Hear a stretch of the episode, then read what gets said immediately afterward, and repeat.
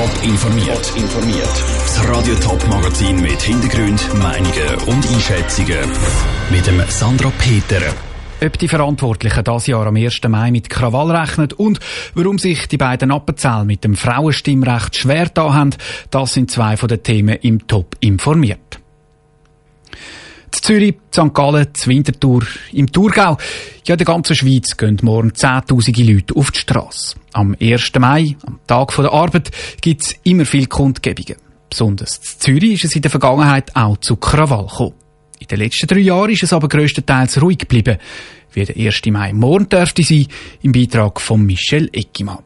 Der Tag vor Arbeit ist der grosse Tag für die Gewerkschaften. Verteilt in der ganzen Schweiz gibt es Veranstaltungen. Verschiedenste Leute gehen auf die Straße, alle mit ähnlichen Interessen. Sind das Themen wie Lohngleichheit oder Gleichstellung von Mann und Frau? Dass es in Zürich auch dieses Jahr zu Ausschreitungen kommt, wie es die auch schon gegeben hat, von dem geht der Thomas Zimmermann vom Schweizerischen Gewerkschaftsbund nicht aus. Die Krawall hat es zum Glück in den letzten drei Jahren nicht mehr diesem Mass gegeben. Wir haben bislang keine Indizien, dass es ein paar Jahre anders gehen Wir hoffen es nicht, weil wir überzeugt sind, dass das sicher äh, unseren Forderungen, unseren Anliegen von den Arbeitnehmenden schadet. Ähnlich tun es auch beim Luca Macci, dem Sprecher vom 1. Mai-Komitee Zürich. Das Jahr steht Zürich besonders der Frauenstreik im Vordergrund, der am 14. Juni ist. Für Luca Macci ist klar, laut Ja, Krawall nein. Ich erwarte wie schon in den letzten Jahren kämpferischen, bunten und vielfältigen 1. Mai mit sehr vielen Leuten. Man hat es ja gesehen, beispielsweise fürs Klima demonstrieren, für das Frauenrecht und jetzt der morgige Tag der Arbeit, der Tag der Linken, ist nochmal die Chance, all die wichtigen Themen zusammenzufassen. Die Polizei rüstet sich in Zürich jedenfalls für den 1. Mai. Die letzten drei Jahre ist es zu keinen grossen Ausschreitungen gekommen. Der Marco Cortesi von Stadtpolizei Zürich aus taktischen Gründen nicht zu viel verraten, haltet aber fest. Man kann sicher sagen, dass es sicher einen offiziellen 1. Mai-Umzug gibt, der bewilligt ist und kein Problem gibt. Dort soll man auch teilnehmen, wenn man will und kann.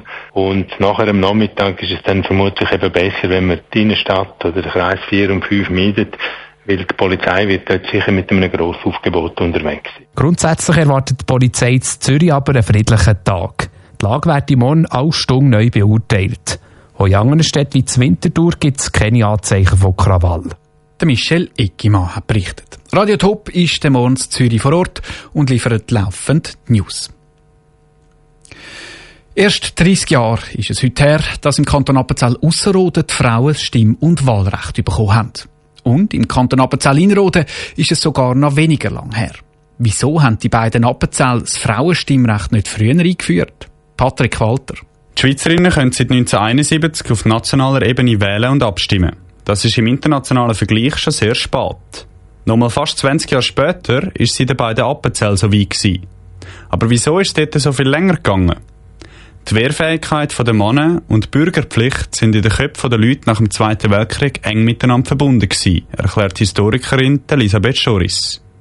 Schweizweit hat das 1971 nicht mehr gezogen. Aber in so auf Traditionen sich berufenden Kantonen wie Appenzell Inner und Ausserrhoden ist das einfach weitergezogen worden.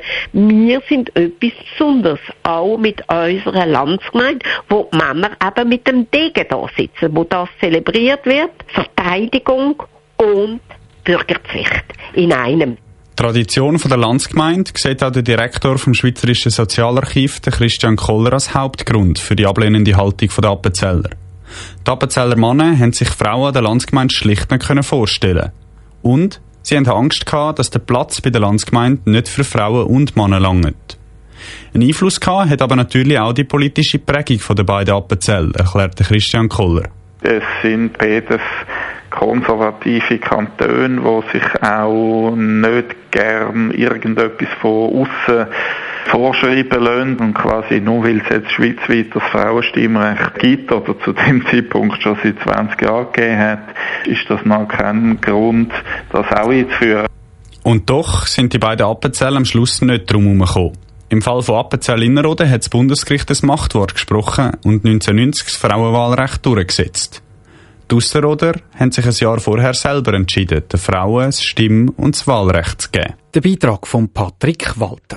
An der Ausserrhoder Landsgemeinde 1990 haben das erste Mal die Frauen mitmachen Ein paar Jahre später ist im Ausserrhodischen die Landsgemeinde dann abgeschafft worden.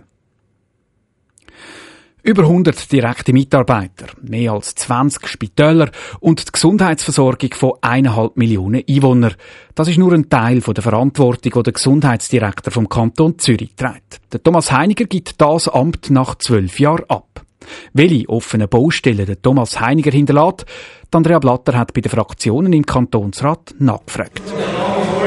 Die grösste Herausforderung in der Gesundheitsdirektion ist die neue Spitalliste. Glaubt Thomas Vogel, Fraktionspräsident der FDP-Fraktion im Zürcher Kantonsrat.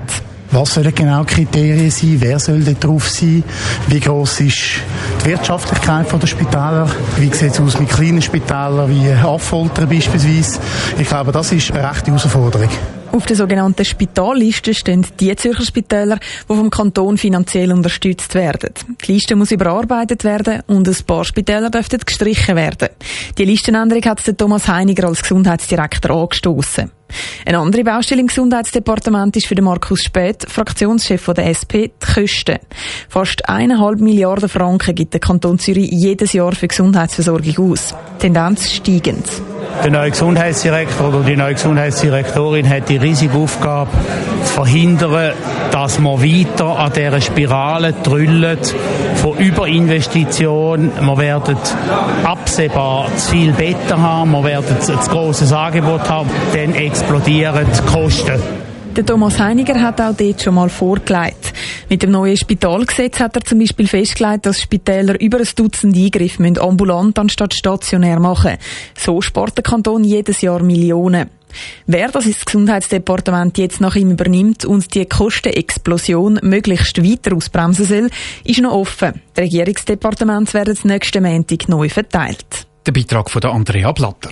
Neben dem Gesundheitsdirektor Thomas Heiniger tritt auch der Baudirektor Markus Kegi ab, weil es die grössten Baustellen sind, die er hinterlässt. Um das geht es dann übermorgen im Top informiert am Abend. Top informiert, auch als Podcast. Mehr Informationen gibt's auf toponline.ch.